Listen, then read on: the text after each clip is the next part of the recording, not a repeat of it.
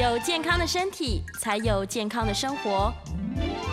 名医安扣专业医师线上听诊，让你与健康零距离。这边是九八新闻台，欢迎收听每周一到周五早上十一点播出的名医安扣节目，我是主持人米娜。我们今天的节目在 YouTube 同步也有直播，欢迎听众朋友们在 News 九八 YouTube 频道，然后留言可以询问相关的问题。在半点过后，我们也会开始接听大家的扣音电话，有相关的问题都欢迎可以打电话进来。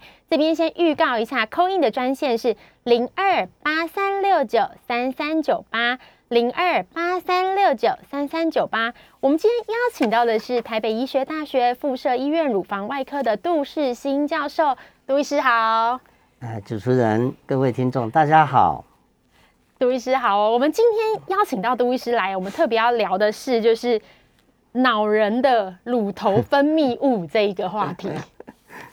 对，这个乳头分泌物的这个主题啊，其实是大家会常常遇到的。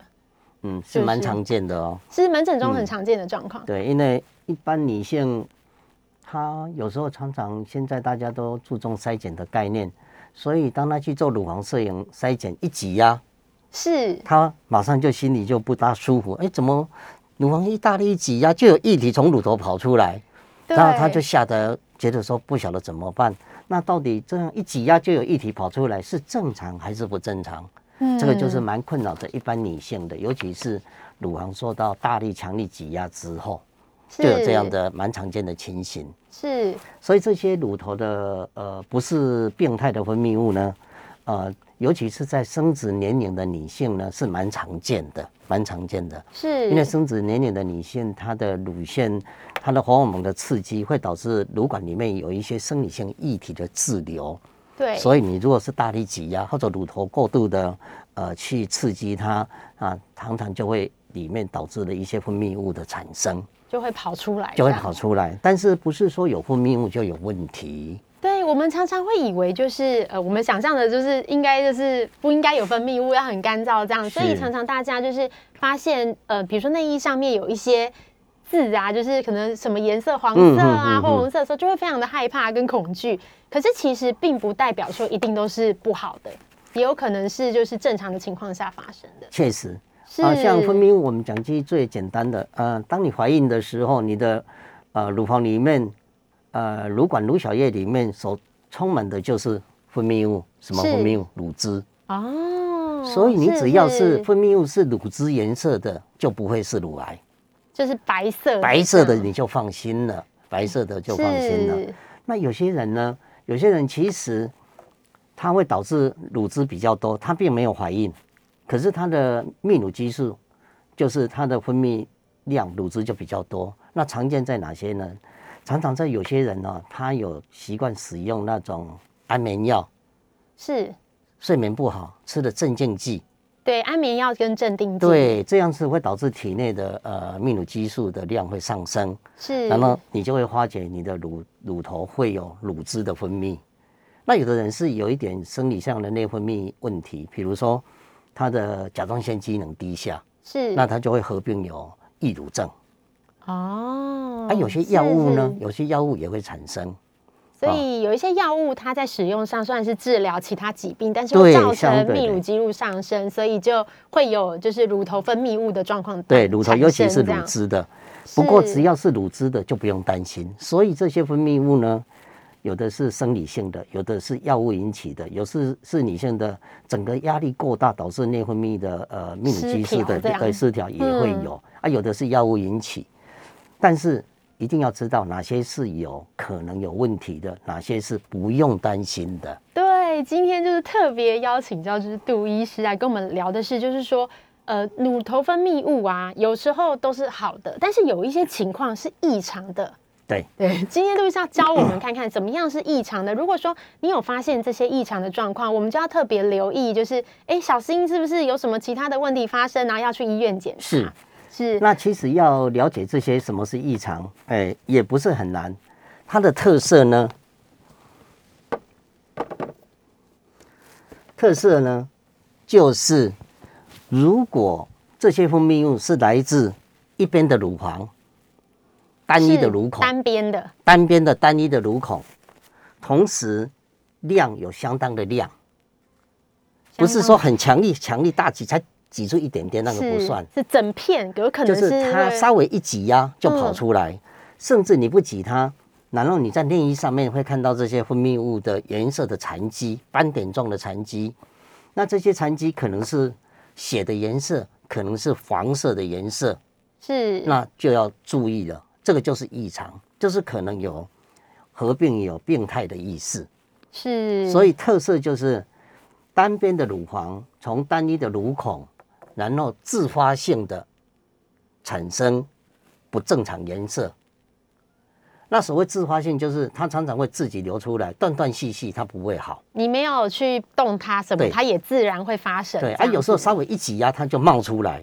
那这是表示它下面乳管积了相当的量的呃分泌物，是。那接着接着你就要去小心啊，既然是这种不大寻常的分泌物，又不是乳汁，又不是很透明的的那种少量的透明液体。那我们刚才讲过，乳汁跟很强力挤压少量一点点的呃透明液体，那个是没事的。是。可是如果是颜色，你就要注意了，颜色就产生一个。呃，给你一个很重要的线索。说到线索，然后跟颜色的异常，这边也想请杜医师跟我们分享一下，就是什么颜色你会觉得特别需要留意呢？因为我们就是在内衣上有时候会看到一些残留的颜色，这样子。对，那哪些颜色要特别小心？呃，其实大家我想基本上都有一个认知，你只要看到它流出来的。颜色是血，你一定会很怕，也很紧张。对，所以最危险的应该就是血色。血的颜色对是。另外一个就是黄色的，黄色。是，就是血浆的颜色。啊。我们知道血液去离心以后，有血球跟血浆嘛，血浆就是有一点淡深黄色，深黄色的，对，那种深黄色就是浆液性的。的分泌物。是。浆，哎，就是所谓的这个。呃黄色的。黄色黄色的浆液性分泌物。是。血色的危险，黄色也危险。那有的是有一点两个血又黄色混在一起，就产生了有点像咖啡色哦，不是鲜血，但也不是黄色，就是有点咖啡一样的颜色，也是异常的颜色，也是异常的颜色是。所以其实看起来也不会很难。你用用什么颜色呢？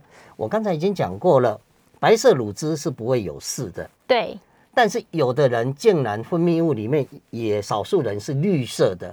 绿色感觉好像会有点细菌感染的这种。因为常常这种就是一般的女性呢，到了啊停经期的时候，她女性荷尔蒙的下降，是导致她乳头下面的上皮结构改变了。所以常常会有一些乳管的结构改变，导致液体的滞留。那这些液体滞留有时候会细发一些感染，然后就产生了类似绿色一样的分泌物。哦，如果感染的话，有可能就会发生绿色这种就是比较奇怪的颜色。这样这个是少见，但是其实讲起来也不难。我们用红绿灯的概念，是红灯危险。黄灯真的要小心，对，绿色就没事，绿色没事是，白色也没事，对不对？绿色就可能是感染，但是治疗过乳管的扩大、扩大的荷尔蒙啊，年纪的关系，导致乳头下面的乳管整个结构的改变，所以乳管扩张了，液体滞留，常常会有细发性的感染。哦，所以用红绿灯的概念，我想就不用背了，也很简单。对，红的血色要小心，对，红的特别要留意，黄的。也要小心，是。那绿色你就可以安心了，是。那乳汁当然我们已经讲过，再三的强调，乳汁是没事的，乳汁是安全的。是，所以这些其实呢，啊，各位女性你就认清什么是可能有问题的临床表现，哪些颜色要特别注意。是。那这样子你大概就八九不离十了。了解，谢谢杜医师跟我们分享哦。刚刚杜医师有聊到说，就是我们女性常常在就是乳头会发现一些分泌物，这样。那分泌物有时候可能是也是正常的，那有时候是异常的。嗯。那最好的分辨方式是从颜色，如果是乳汁白色，通常都是在正常范围里面。对。那刚刚刚有讲到像红绿灯的概念，如果今天是血色的，我们就要特别的小心，这个很危险。那如果是黄色啊、咖啡色的混合，就也要留意是不是有一些其他的状况。那如果是绿色，呃，有可能是感染这样子，就也不叫不需要那么担心。这边我也想请问一下杜医师哦，就是我们其实这边有在听，就是病友分享，就是说有时候他们除了就是分泌物之外，有时候分泌物会有味道，嗯，这样子也是就是异常的吗？一般不会有味道，有味道常常是有一点细化性的感染才会产生那个细菌所产生的一些液体，是就有点像是绿色的绿色那一种，有溶液性的比较会。哦，原来是这样。所以如果说今天听众朋友们的就是乳头的分泌物有发现这样的异常情况的话，其实都可以赶快去看看医师。对，可以看出找出是什么原因发生的。对，所以去找原因是蛮重要的。只是有的时候你不用太紧张。对。哦，如果说你真的常常啊睡眠品质很不好，你有吃安眠药的习惯，那你乳头会有一点乳汁的分泌物，那个你就不用担心了。哦。那毕竟是药物引起的，对对对的反应，而不是病态，不是病态。是。所以有可能是在治疗，比如说像是内分泌啊、甲状腺的这些药物，或是像是失眠的药物，也有可能会造成就是乳头分泌物的产生这样子。原来如此。那这边也想跟医师聊一下，就是呃，通常啊发生，刚刚有聊到原因，有可能是药物的关系，或是生活作息的关系。是。那这边医师有跟我们提到了，准备了一个就是其他的状况，也有可能就是发生异常的这个分泌物的原因。噔噔，在这边。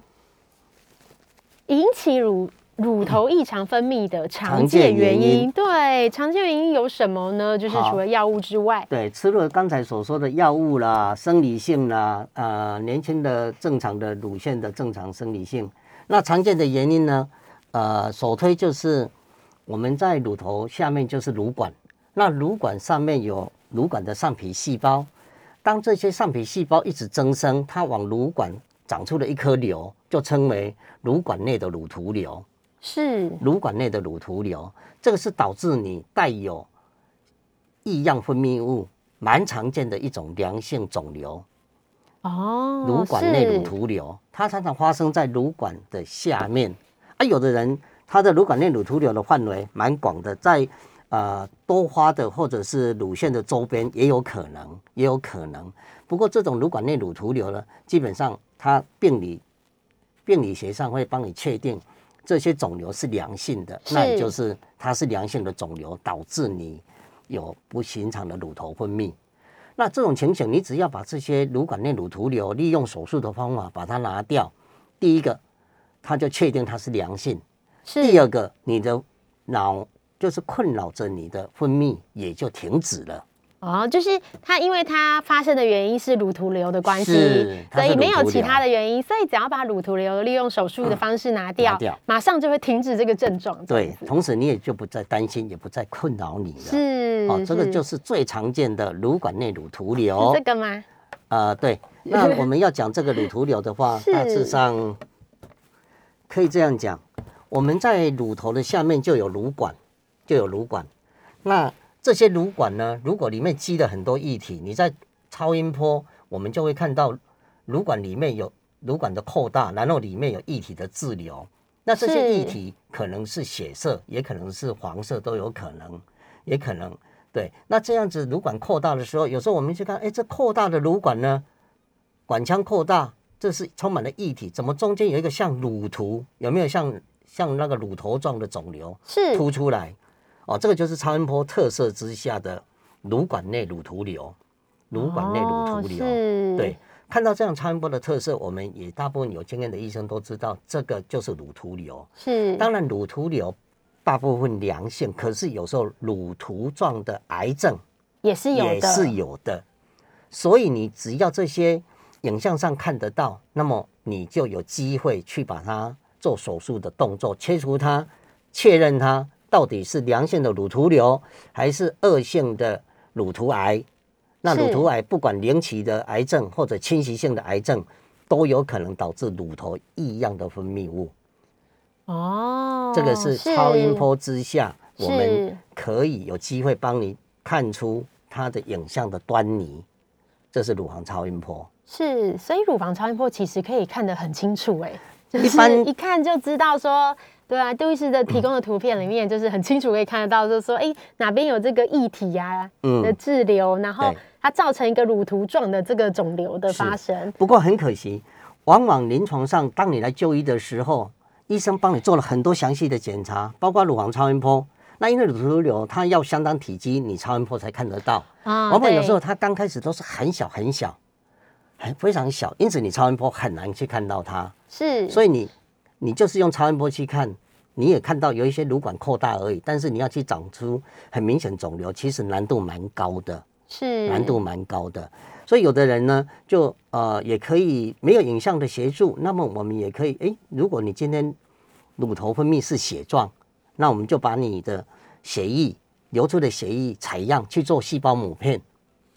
哦，对对对，对，那某片里面看到恶性细胞，当然就知道下面是有癌症，很多的癌细胞在下面，在乳管里面被你这样子随着液血液挤出来，是，那就知道是恶性的。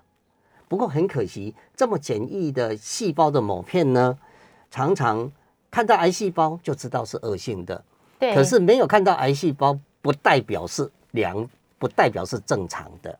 对，因为你一定要相当相当的量，才有办法随着癌细胞漂流在血液里面，某片被你看到。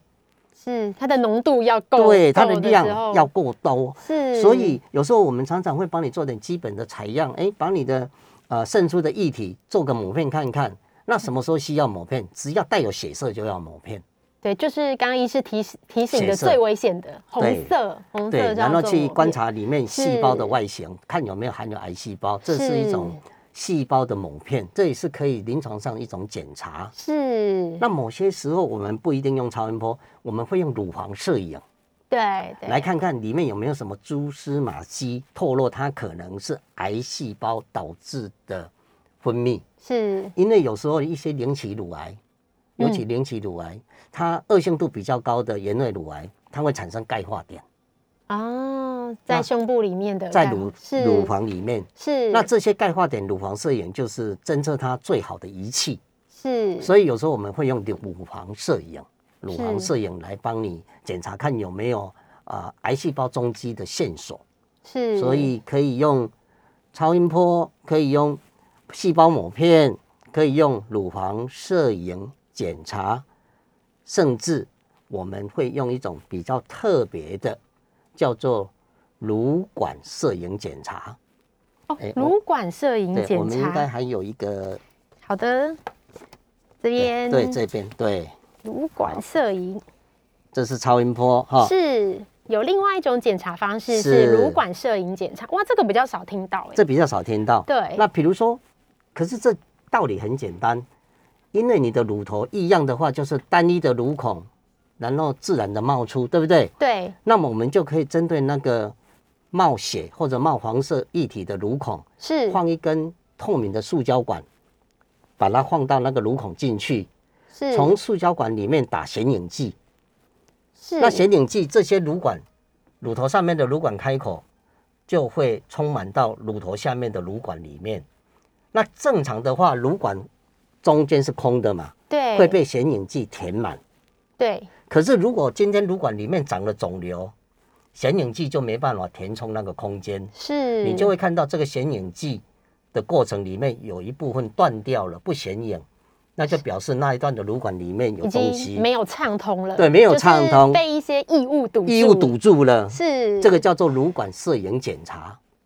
哦，乳管摄影检查就是我们直接从乳管，然后做显影剂的。对对对对对，这样其实一个很直接的方式。对，直接的方式，它它好处就是它可以看出你的肿瘤的位首位置，是以及肿瘤的多寡。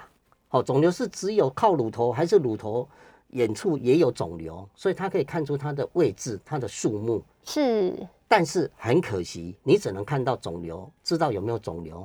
可是你不可能去知道它是良性肿瘤还是恶性肿瘤哦。所以如果发现，其实还是要靠切片的，对，抹片的检查才能知道。对，这些乳管摄影检查只是提供你肿瘤的相关的数目跟位置，是。但是真的是良性的乳突瘤还是恶性的乳突癌，不是乳管摄影检查可以告诉你答案的。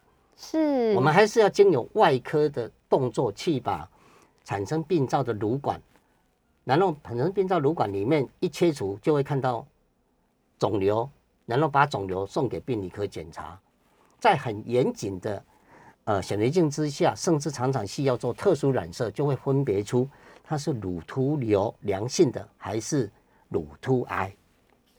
哦，像一般那个患者，有的那个癌症患者，然后在那个乳头打显影剂，就是也是这种吗？就是染色的那个要看那个，就是乳管分布的这个，也会有做到这样乳管的检查。一般的癌症的病人呢？呃，这个是专门是针对乳头有异样分泌，是异样分泌，异样分泌才使用的，叫做乳管的摄影检查。是，谢谢杜医师。因为其实像杜医师刚刚从节目一开始聊到现在哦，其实有跟我们分享到，就是呃蛮多的检查方式的，就是像是超音波啊，然后乳房摄影都是很好的方式，然后甚至。这个还有一个乳管摄影检查，虽然就是呃，感觉这个每一项的这个呃检查，并不能就是说代表一一项就能代表全部的答案的感觉，嗯，就是可是我们可以搭配就是乳房外科病理的切片，是，然后或是说搭配就是一些抹片的这个检查，然后做很严谨的这个。就是诊断构成，对对对，然后我们才能确认说这个东西到底是好的还是坏的。是这样，是解决你的困扰的问题，同时也是保障你的生命的健康，保障你乳房的的的安全。真的，所以今天如果现在听众朋友们，就是你在就是发现自己洗澡的时候，或是说哎你没有特别挤压，就发现乳头有分泌物，然后是危险的颜色，红色、黄色，然后或是比较危险性没那么高的绿色，或是。比较安全的白色。那如果说有发现这样的情况，那如果你觉得说，哎，有可能有异常状况，要看考虑到是不是你的用药关系，是对对，然后也可以就是需要的话，可以进一步检查，对对，很重要的基本概念。没错，我们谢谢杜医师哦。我们这边先休息一下，广告过后要接听大家的 call in，然后可以欢迎询问就是乳房外科相关的问题，杜医师会为大家解答。我们的 call in 电话是零二八三六九三三九八八三六九。三三九八，那我们就下一段一，就下一段节目的时候，再继续跟杜医师聊聊天。欢迎回到九八新闻台名医安扣节目，我是主持人米娜。接下来我们要开始接应，就是接听。扣印电话哦，我们的扣印电话是零二八三六九三三九八。我们今天邀请到的是台北医学大学附设医院的乳房外科杜世新教授。我们来接听第一位的扣印是李小姐，李小姐你好。啊，小姐你好，医杜医生你好。我想请问杜医生哈，那个判断乳癌第几期是不是看淋巴结感染有几颗来判断？嗯，乳癌的期数呢？第一个。呃，淋巴结有几颗是一个重要的根据之一，那肿瘤的大小也是其中的根据之一，还有有没有产生乳房以外的远处转移，也是期数的根据之一。所以有三个因素来判读你的期数，第一个是肿瘤大小，两公分以上就称为二期，两公分以下淋巴结不转移称为一期。所以肿瘤的大小。加上淋巴结的转移颗粒会决定你的期数。那今天假设你一公分，可是产生了五颗的淋巴结转移，一公分，它照理说是淋巴结不转移是一起而已。可是它一旦转移的五颗的淋巴结，就是变成了三期 A 的乳癌。所以期数呢要有三个因素来决定肿瘤大小。淋巴结转移的颗粒，以及断定有没有乳房以及腋下以外的远处转移。今天如果肿瘤不管多大多小，你产生了肝脏的转移，产生了骨头的转移，那么就是四期了，就是四期了。纵使你原先手术淋巴结没有转移，它只要产生远处转移，就变成四期。所以我们的期数的断定呢，呃，其实是淋巴结是愈后的。最重要的一个因素，就是评估你未来会不会复发的可能性的最重要的因素之一。但不是利用淋巴结转移的颗粒来决定一个条件，就决定你的期数。是，谢谢杜医师的回答，就是感觉呃，乳癌的判断要看很多的。部分就是对对对，没有办法从单一的这个，那这个部分的话，也可以就是透过后续病理报告跟主治医师讨论来确认，就是起数跟治跟治疗的方式。那因为我们刚刚有聊到，就是蛮多就是异常分泌的常见原因哦。那我们这边有看到，就是在这个 YouTube 频道也有蛮多的，就是呃听众朋友们有询问一些问题这样子。那这边就是呃，我们来回答，就是第一个问题哦，就是呃女性的乳癌。这边听众有询问到，女性的乳癌跟女性的荷尔蒙就是刺激有关系。那听众的问题是在女性在更年期之后啊，体内的女性荷尔蒙应该是减少，可是为什么更年期之后的妇女朋友们乳癌的人数还是一样很多呢？因为因为一个癌症从癌细胞一颗变两颗，两边两颗变四颗，它是有一个叫做复制周期。那一般的癌症，只要它不是非常凶恶型的话，它可能要在身上酝酿很久很久才会产生肿块。是，所以等到它被你临床上摸到两公分的肿块，其实在你身上这些癌症平均已经在身上已经七八年之久了。哦，它不是一系发生，它不是一系发生。所以说，乳癌是一种全身系统性的疾病，是它绝对不是说只有乳腺这边产生肿瘤的问题。如果这么单纯的话，照理说你乳房的部分切除或者全切除，那也就痊愈了，对不对？对对。可是为什么你常常听到，哎，他纵使做了手术之后，哎，两三年啊，甚至七八年又复发了？对，他的癌块已经没有了，可是从何复发而起？因为才会产生远处转移。哦，就是癌细胞还是在身体里面这样子，是谢谢杜医师。我们来接听下一位，就是听众朋友的 call in 哦。我们来接听林先生，你好。哎，杜医师你好。嗨，林先生好，是非常感谢你又再次上节目了哈。那我想请教杜医师的一个问题是说哈，呃，之前有听您讲过这乳癌有局部晚期的乳癌了哈。是。那我的疑惑是说，别的癌症的话。它的晚期都是通常具有转移跟侵袭性的能力，那为什么它已经是晚期乳癌了，前面还加一个局部？因为在我的认知里面，如果是晚期，应该是全身各处都转移了，怎么还会有局部这个名词，让我们有一点疑惑？对，像是我的问题，要注意是谢谢。好，那所谓晚期乳癌，一般代表的就是四期乳癌，也就是说要痊愈机会很渺茫。这个叫做晚期乳癌，是那所谓局部晚期，就是说它其实包括了临床上所谓的三期 A 跟三期 B 啊。三期 A 就是肿瘤大于五公分以上，淋巴结有转移，这称为三期 A。那三期 B 的话，就三期末期，它是整个癌块可能侵袭到皮肤溃疡，或者侵袭到癌块下面胸壁的肌肉。好，这样叫做局部的三期 B 的乳癌，所以三期初跟三期 B 两个加起来就是局部晚期乳癌，表示它的肿瘤很大，而且常常合并淋巴结的转移。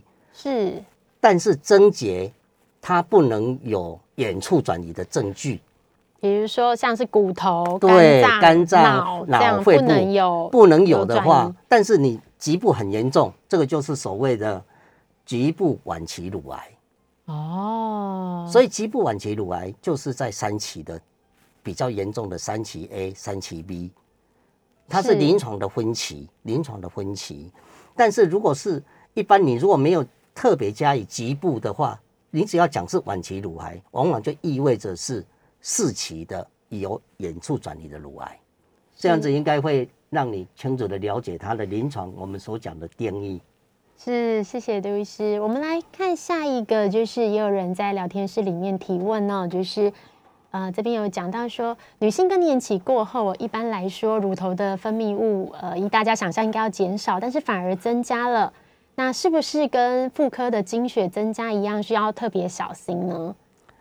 呃，分泌物的话，你你就是所中分泌物的量跟颜色是哪一种分泌物最要小心？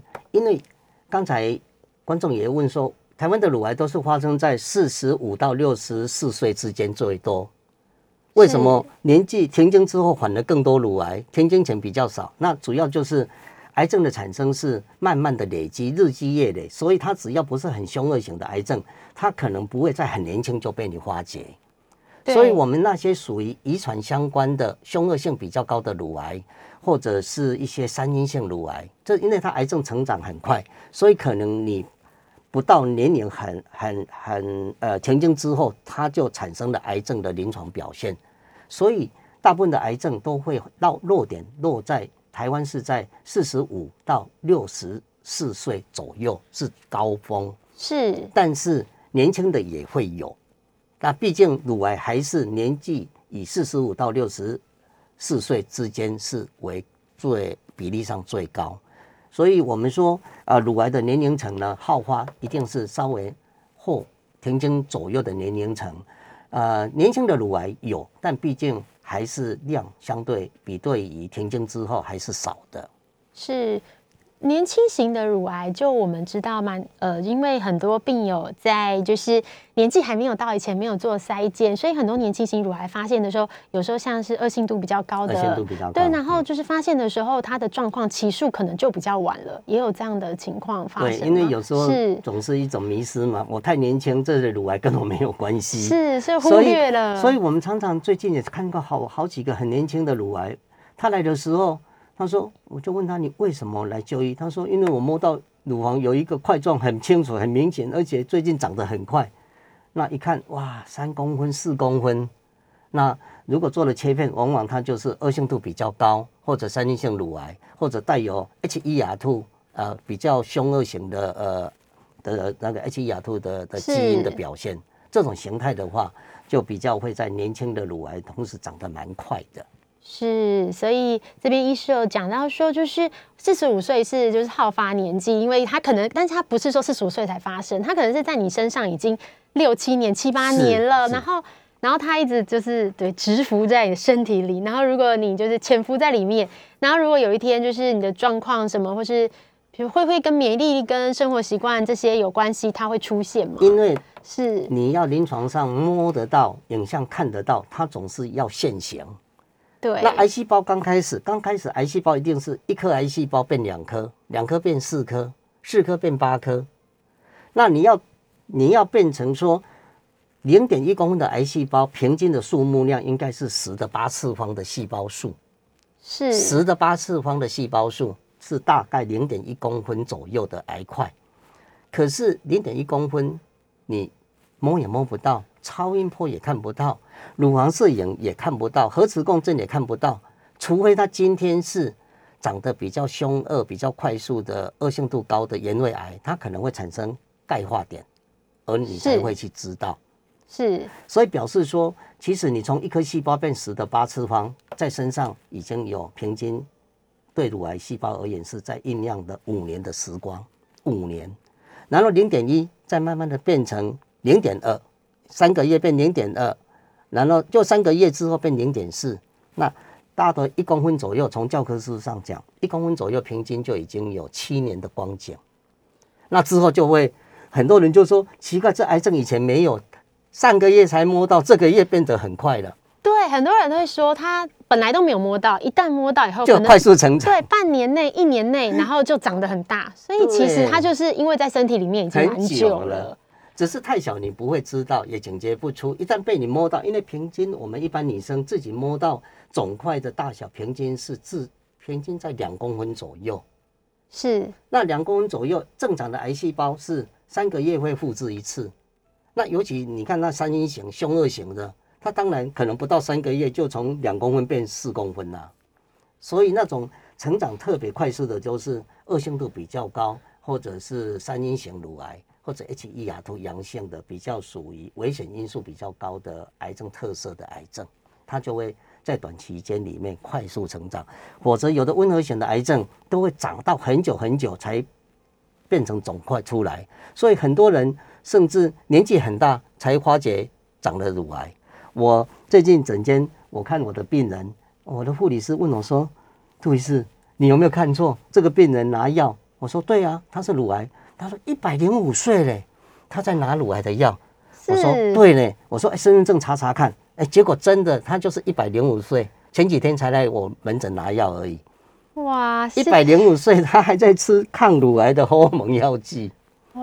啊，谢谢谢杜医师分享，哎，真的真的很特别。我们这边先休息一下，我们广告过后要继续接听大家的扣音电话，欢迎可以询问杜医师，就是乳房外科相关的问题，医师会为大家解答。我们的扣音电话是零二八三六九三三九八零二。八三六九三三九八，也可以在我们 YouTube 的这个影片下面留言，然后医师也会看到，就是需要回答的问题，然后来为听众朋友们回答哦。我们下一段节目再继续邀请杜医师跟我们一起聊聊天。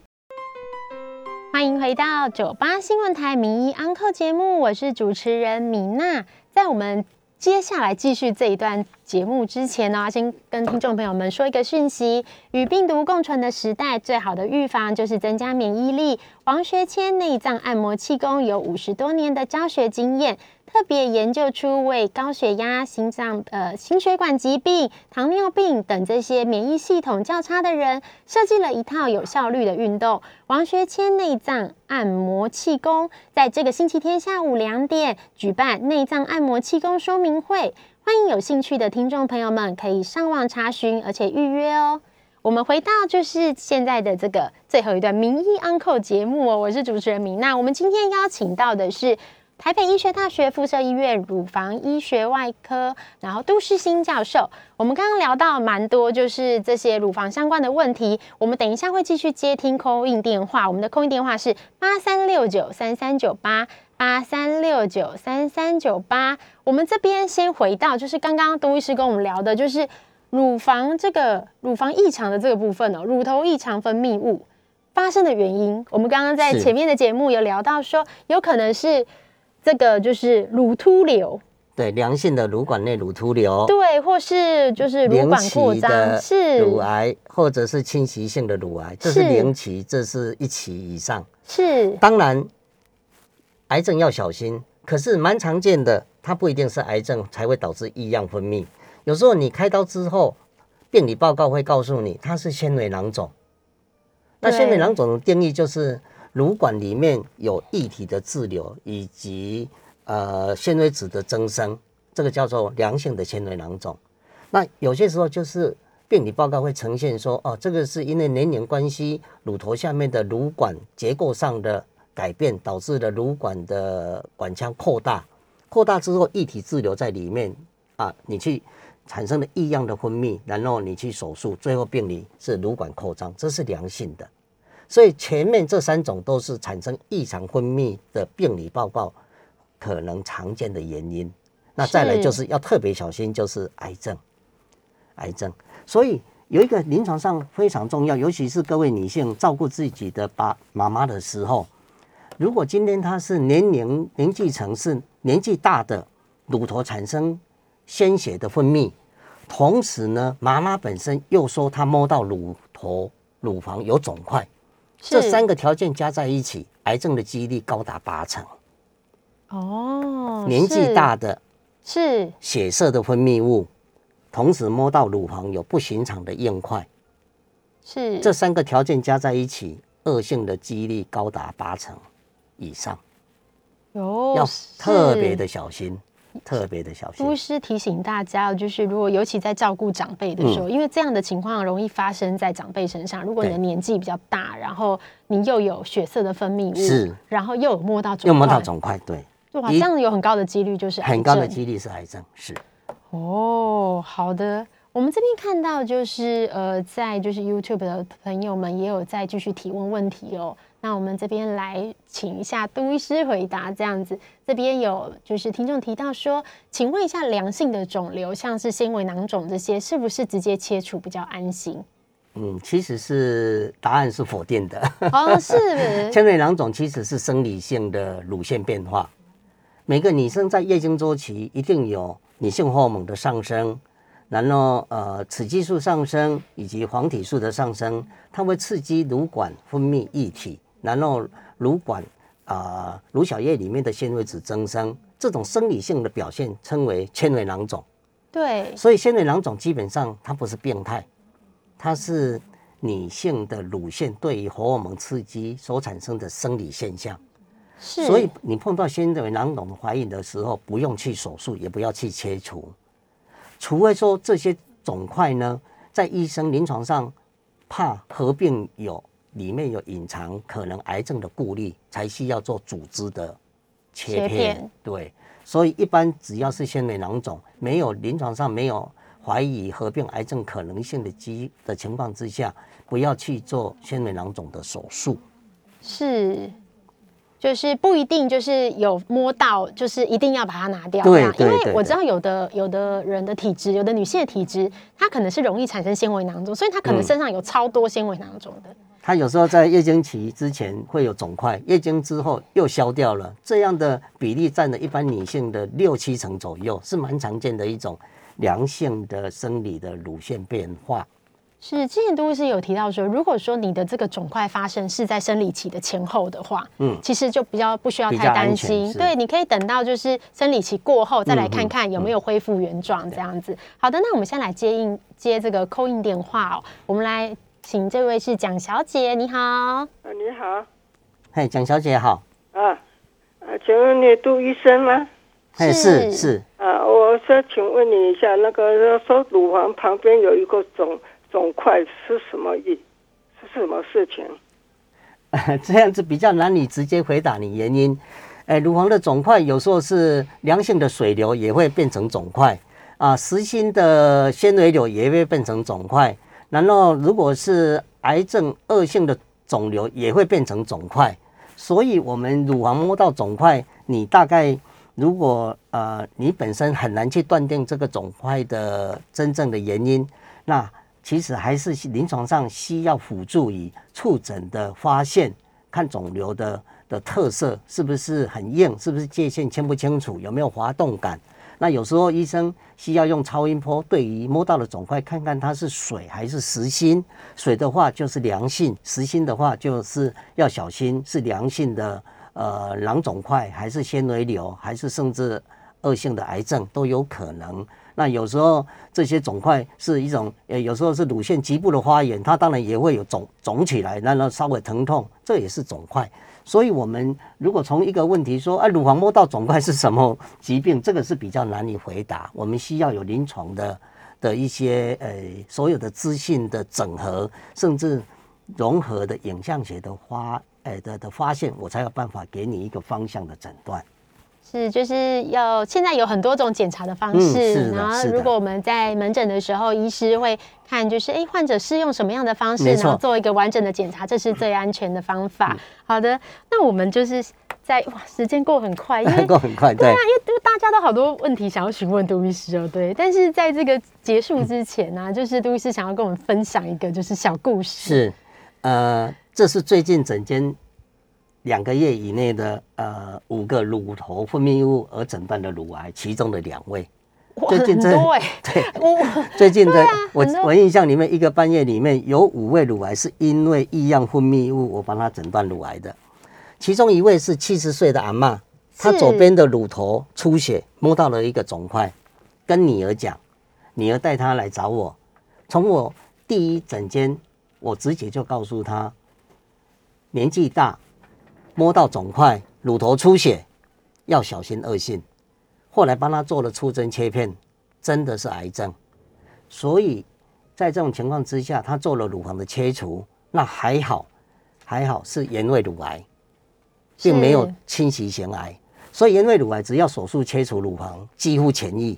所以他就很高兴，他乳头出血也好了，他未来也不用化学治疗，他也不需要再吃药了。好，这个是真的实际的案例。第二个是四十二岁的林小姐，她右乳的乳头出血，大概三个月前就发现了。可是这个出血的量本来是黄色，后来变成血色，那完全摸不到肿块。